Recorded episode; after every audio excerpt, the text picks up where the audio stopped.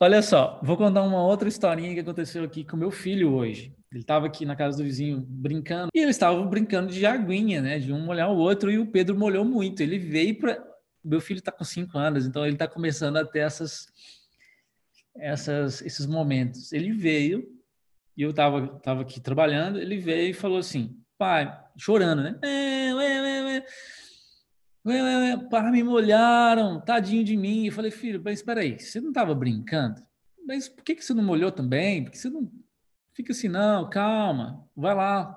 Aí eu peguei uma arminha de água aqui, vai lá, continua brincando. Peraí, onde eu quero chegar com essa história? Você quer aprender a investir, você quer ter resultados, quer brincar, quer brincar com, com, com, com isso. E aí, quando você ganha, você começa a se sentir extremamente feliz, e quando tu perde, você chora. E tem muita gente que é igual. O cara sabe que tem que fazer Y, Z, ele faz outra coisa. Meu filho foi lá brincar, Tava todo mundo brincando de água.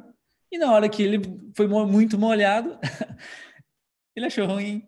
Poxa, não dá para você brincar de água sem se molhar.